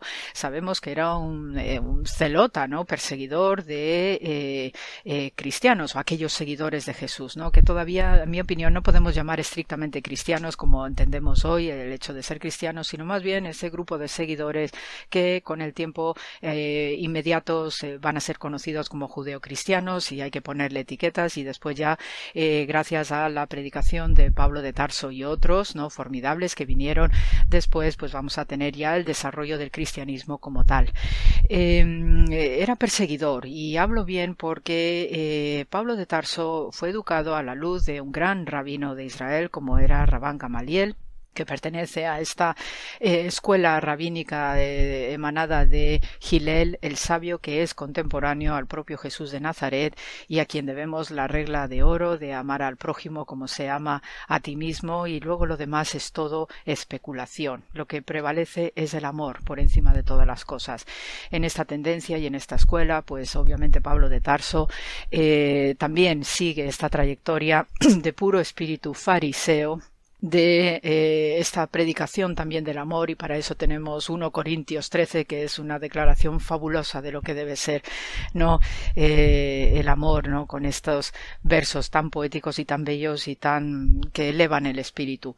Eh, Pablo de Tarso no deja de ser que también es un personaje de temperamento de carácter y de hecho todas las descripciones físicas de él coinciden que era una persona de tamaño reducido bajito que era calvo que tenía algún problema un defecto en las piernas, pero que su semblante emanaba fuego, es decir, que debía, mm, sobre todo después de la conversión, debía tener tal, tal eh, presencia e impacto venido precisamente de ese fuego espiritual, ¿no? Que le fue entregado y que le sirvió, ¿no? Como ese motor enérgico, ¿no? Pues para hacer su predicación y arriesgarse hasta el final, hasta su muerte en Roma, pues nos da una figura rotunda de lo que debía ser este gran Pablo en su tenacidad y en su energía, en su fuerza, su poder, eh, sobre todo la fuerza espiritual que desde luego con ese episodio de Damasco eh, da mucho juego.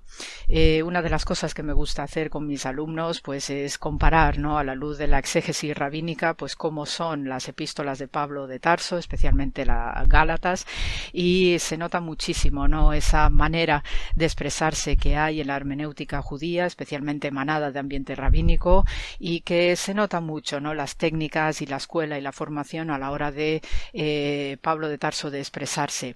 No deja de ser que siguió hablando como judío gracias a esa formación, porque eso no nos lo quita nadie, lo que mamamos en nuestras casas y en nuestro entorno cultural, eso no lo podemos cambiar de la noche a la mañana y no debe ser cambiado, ¿no? Porque también es forma parte ¿no? de nuestra herencia cultural, porque no en vano Pablo de Tarso era judío y entonces eso hay que reconocerlo.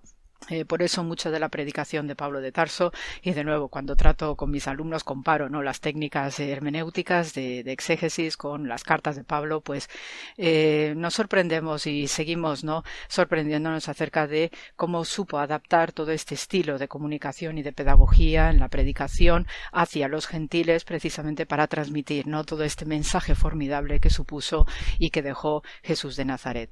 Eh, también comentaros acerca de este episodio de la caída del caballo en Damasco. Eh, mm, eh, en primer lugar, la, la anticipación del animal como un precursor de lo que está por venir desde el punto de vista del hecho sobrenatural.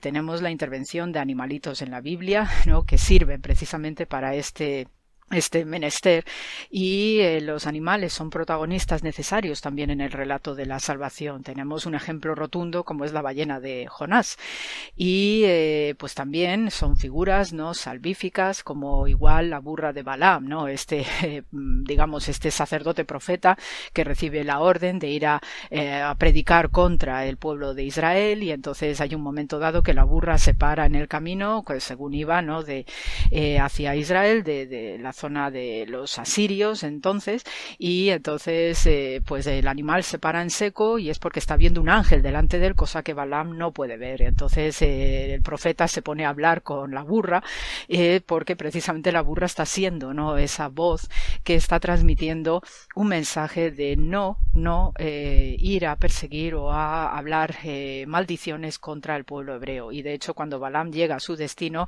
cuando intenta proferir esas maldiciones eh, resulta que lo único que le sale de su boca son bendiciones. ¿eh? Entonces, y gracias precisamente a la intervención previa de este animalico tan sencillo y tan humilde, pues eh, también se produce este aspecto milagroso ¿no? de conversión de maldiciones a bendiciones.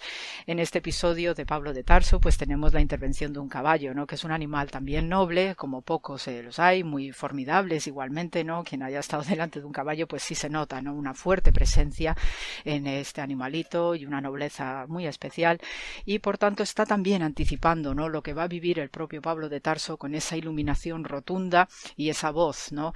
que, que le interpela. En tiempos del siglo I sabemos que por la doctrina rabínica, eh, la profecía había desaparecido de Israel. Es decir, vivían ya un tiempo de decadencia, un tiempo eh, grave ¿no? para lo que es el pueblo hebreo, que, le pone ¿no? en una situación de duda, de, de, cuestionarse qué es ese Dios para ellos y con muchos frentes abiertos, especialmente en la arena política con el Imperio Romano. Entonces, eh, a falta de profecía, vino a aparecer en el escenario un concepto también muy propio de este desarrollo sapiencial eh, judío, como es la Bat Kol o la voz de Dios. Entonces, Bat Kols hay a lo largo de todo el Antiguo Testamento. Eh, tenemos voces que hablan al profeta Elías, que hablan a todos los profetas de Israel, esos grandes profetas formidables, ¿no? Como Oseas, Jeremías, Ezequiel, etcétera. También tenemos a Abraham, el primero que recibe, ¿no? Esta Bat eh, desde ya que marca el inicio, ¿no? De la historia eh, propiamente dicha del pueblo hebreo eh, a través de su ciclo patriarcal y entonces Abraham está oyendo, ¿no? Una voz que le llama Abraham, Abraham y ahí es cuando Abraham responde Hineni, no, heme aquí, Señor, ¿no? El caso es que la Bat aparece de manera muy, muy habitual a lo largo del Antiguo Testamento. Es parte también de, este desarrollo ¿no? teológico, doctrinal, de cómo Dios se dirige a los suyos. Y una Bat formidable la tenemos en la Anunciación de María, como también en la Anunciación que recibe la madre eh, de los padres de Sansón, también eh, Hanna, la madre de Samuel, el profeta, es decir, que también las mujeres son capaces de recibir esta Bat Call. Y eh, sobre este asunto de la Call también dedicaré otro programa, ¿no? Ahora que tengo que recomponer materiales para dar inicio al, curso que viene, y os haré también comentarios de la importancia, ¿no? Que es esta Bat Call en el judaísmo. Por tanto, Pablo de Tarso también está recibiendo esta Bat Call esta voz ¿no? que, que le interpela y que le sitúa ¿no? nuevamente en este camino que iba hacia Damasco en persecución de esos seguidores del Nazareno. Eh, desde el punto de vista arqueológico, pues obviamente hay huellas ¿no? de esta de, este, mm, de estos entornos físicos, ¿no? Y entonces, eh, cuando uno se sitúa en los altos del Golán, en Israel, pues se ve maravillosamente bien ya el país de Siria, y entonces en tiempo o en días, ¿no? Cuando está el cielo muy claro, se ve perfectamente el punto donde se produjo esta caída del caballo. Hay esta iglesia que se llama la iglesia de Cáucaba, y entonces eh, es una antigua palabra semítica de Kaukav, y decimos en hebreo Kohav, que significa estrella. Entonces esto también ¿no? enlaza con eh, lo que es la esperanza mesiánica, con la estrella de Jacob en la tradición judía, que encaja muy bien con este lugar que se llamó Cáucaba. Entonces eh, es un sitio muy muy muy chiquitillo que coincide además con un camino principal que se menciona en los Hechos de los Apóstoles y en este camino que iba directamente desde Jerusalén a Siria, pues eh, era un camino que los romanos habían mejorado y habían eh, ampliado, que se llamaba en latín el Vicus Rectus, que se menciona en Hechos de los Apóstoles 9. Y en este camino que iba de Jerusalén a Damasco, pues es ahí donde se produce en un punto determinado esta conversión de Pablo de Tarso. Eh, este lugar hoy pues se ha podido excavar, tiene una iglesita chiquitita, muy modesta, y se han encontrado restos también ya de época es decir, que en la reconstrucción que hizo Santa Elena, la madre de Constantino el Grande, sabemos que eh, pues se debió levantar pues una iglesita chiquitina de tipo ermita que era el patrón habitual no de localización de los diversos puntos no relacionados con la historia del Nuevo Testamento y era eran las maneras que tenía Santa Elena de ir reconstruyendo unos itinerarios de peregrinación creando o erigiendo este tipo de estructuras. Por tanto en lo que se pudo excavar del lugar pues se encontraron restos no de este entorno digamos bizantino. Después sabemos que eh, con este bad call y esta iluminación tan rotunda, pues Pablo de Tarso quedó ciego durante tres días, ¿no? Y entonces se tuvo que recuperar en la casa de Ananías de Damasco. Entonces también hay una iglesia en recuerdo, ¿no? De esta casa de Ananías y es ahí donde el propio Ananías pues está eh, procurando cuidados a Pablo de Tarso para eh, porque es consciente ¿no? de lo que le está sucediendo a Pablo de Tarso y entonces está tomándose su tiempo y no es casualidad que precisamente estemos hablando del número 3 que está fuertemente asociado con eh, los tres días de la resurrección, el concepto trinitario también el que está muy presente en el judaísmo y sobre todo porque en el al tránsito de los tres días pues es, lo, es el tiempo suficiente para un caso de conversión en el cual con esta ceguera Pablo de Tarso pues supo, supo ver a través de esa ceguera, y fijaos la paradoja, supo ver a través de esa ceguera pues precisamente lo que estaba haciendo. Y Dios no escoge a cualquiera. Eh, si permite a Pablo de Tarso experimentar esta ceguera es precisamente para hacerle abrir los ojos del alma. Acordaos en programas anteriores, sobre todo en el año pandémico, cómo abundan los milagros de sanación de ciegos. Y eso sí que es una de las grandes mitzvaot que tiene el judaísmo, uno de los grandes mandamientos, el procurar que el ciego pueda ver, aunque físicamente el ojo esté muerto, pero hay que ayudarle a ver precisamente para que no caiga en la oscuridad del alma que le pueda apartar del camino de Dios. En este caso, Pablo de, de Tarso se apartó un poquito de ese camino de Dios, pero gracias a esa ceguera pudo retomar el vicus rectus, este camino romano, y esa palabra de rectus no es tampoco casualidad, puesto que también es un itinerario de salvación donde la rectitud, tan precioso y tan apreciado por el judaísmo a través del concepto de tzadik, lo que es recto, lo que es justo, que ya os he comentado en otros programas, enlaza maravillosamente bien que haya sido en este camino y no en otro donde se produjo la conversión de Pablo de Tarso. Y ya después, pues el resto es historia acerca de eh, como actuó Pablo de Tarso. Y era esta casa de Ananías pues eh, también en las proximidades de Damasco pues fue un lugar crucial importantísimo a la hora de la peregrinación. Y entonces eh, ahí también se realiza gracias y de la mano de Ananías se produce un baño ritual de Teshuvah ese baño que os comentaba también a propósito de los baños sacerdotales en Juan el Bautista. Y entonces Ananías pues de nuevo hace un papel rotundo a la hora de confirmar a Pablo de Tarso en una nueva dirección espiritual gracias a un baño de Teshuvah.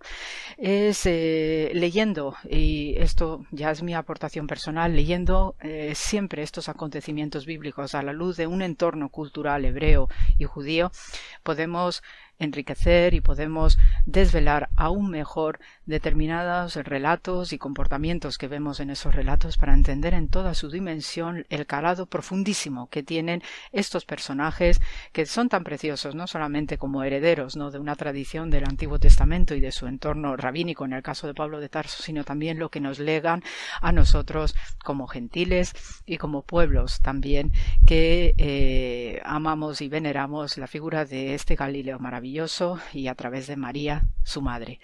Así que este es el programa de hoy, queridos amigos, deseándonos, deseándoos muchísimo amor, como siempre, paz y bien, que no falte nunca y sobre todo salud y a seguirse cuidando, que todavía nos queda algo más que caminar, pero siempre a través del camino de rectitud y de justicia. Gracias por la escucha.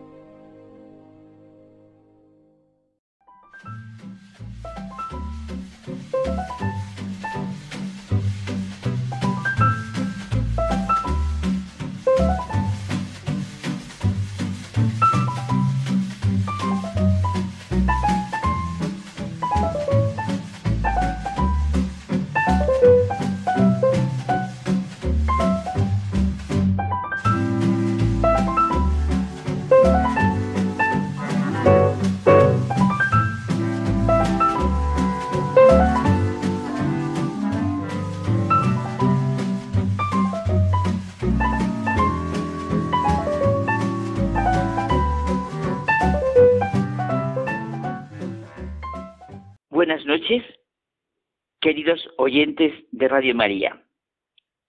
Aquí estamos otra semana, José Manuel y yo. Y bueno, suena mucho el tema con, con el día de Ignacio de Loyola. Hacedlo todo para gloria de Dios. Ya comáis, ya bebáis, o hagáis lo que hagáis, hacedlo todo para gloria de Dios, que nos dice San Pablo. Pues es una expresión bien concreta para vivir, para encontrar la auténtica paz, serenidad, confianza y alegría que me dices tú tanto. No lo olvido, paz, serenidad, confianza y alegría. La gloria de Dios, nos dice el Papa Francisco, es la indicación que nos orienta cuando no estamos seguros de qué es lo correcto. Nos ayuda a reconocer la voz de Dios dentro de nosotros, que habla en nuestra conciencia, porque podemos discernir su voluntad. Es la aguja de la brújula de nuestra conciencia. Es hacer que se transmita el Evangelio de Cristo. Mostrar cada uno lo que podemos vivir y hacer de verdad, de bien, de amor, de belleza.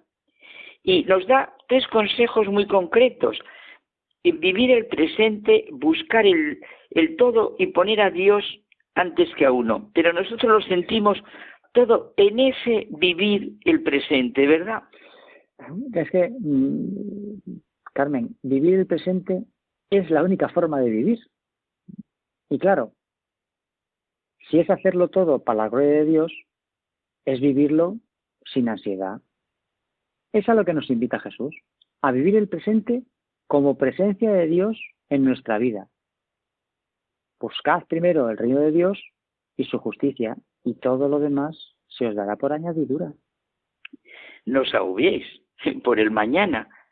Quien a fuerza de agobiarse puede añadir un codo a su estatura o una hora al tiempo de su vida. El presente es nuestra oportunidad de hacer el bien, y conseguir avanzar en nuestro camino hacia la vida eterna. Hay momentos que lo experimentamos mm, pues muy intensamente. En nuestra vida estamos inmersos en el desconocido y lo desconocido no es nada lejano, sino lo mismo que nos parece demasiado conocido.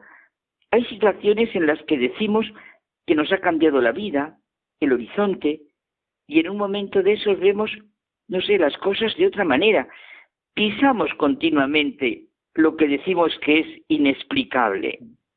Y realmente vivir no es tener mucho tiempo por delante. Una vida corta puede ser más intensa que una vida larga. Eso yo todos lo sabemos. No se pueden cuantificar los hechos de la vida, pero es gráfico y muy expresivo comprender que 90 años sin amor son menos vida, valen menos que 10 años llenos de amor. Claro, en realidad, ¿qué valen? Jesús de Nazaret vivió unos 33 años, Teresa de Lisieux 24. En cambio, la grandeza de otros ha sido su manera de vivir los 80 o 100 años. Lo sabemos en nuestro interior. Y en realidad es lo que pedimos y nos tendríamos que pedir a nosotros. Lo que cuenta no es la grandeza de lo que se hace, sino la verdad y el amor con que se hace. Creo que no hace mucho, unos dos años, sí creo que son unos dos años, me conmovió profundamente una amiga por el bien que haría significado en su encuentro con Cristo el instante en que Dimas le dice a Jesús de Nazaret, el crucificado, que como Él pendía de una cruz. Acuérdate de mí cuando llegues a tu reino. Tu amiga sintió la grandeza y riqueza de ese presente eterno. La paciencia y la humildad y el silencio de Cristo en la pasión y en ese momento que ven las palabras de Cristo en la cruz, un gozo que brilla como una luz en plena angustia y dolor. La alegría de un pecador que se arrepiente. Las palabras de Jesús en ese momento le abrazan de lleno, hoy estarás conmigo en el paraíso. Mi amiga también recuerda el momento exacto en que lo vivió. Y es verdad, ese presente puede ser ya la eternidad. Y mil años, pues nada, un ayer que pasó. Cristo no nos libera del sufrimiento, sino de sufrir inútilmente. Esto lo dijo un convertido, el gran escritor Charles Peguy, un gran intelectual, apasionado por la libertad, pero la que es consecuencia de la verdad, la única libertad. Uno de los grandes escritores de la tradición católica francesa de todos los tiempos. Pues mira, precisamente es de Peggy la versión que recuerdo de la conocida anécdota de San Luis Gonzaga siendo novicio, que todos la conocemos. Estaba jugando a la pelota con sus compañeros novicios y de pronto se preguntaron mutuamente, si supiéramos en este mismo momento que el juicio final tendrá lugar dentro de 25 minutos, ahora son exactamente las 11 y 17, ¿qué haríais vosotros? Unos pensaban en plegarias, otros en el sacramento del perdón, algunos dijeron que encomendarse a la Señora, a la Virgen María, y San Luis Gonzaga dijo, pues yo continuaría jugando a la pelota.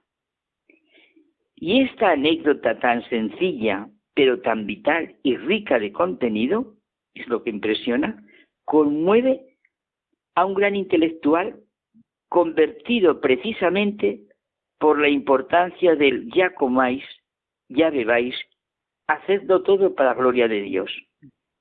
Peggy encontró y vivió por su conversión la importancia y presencia del presente, el vivir que cada día trae su afán.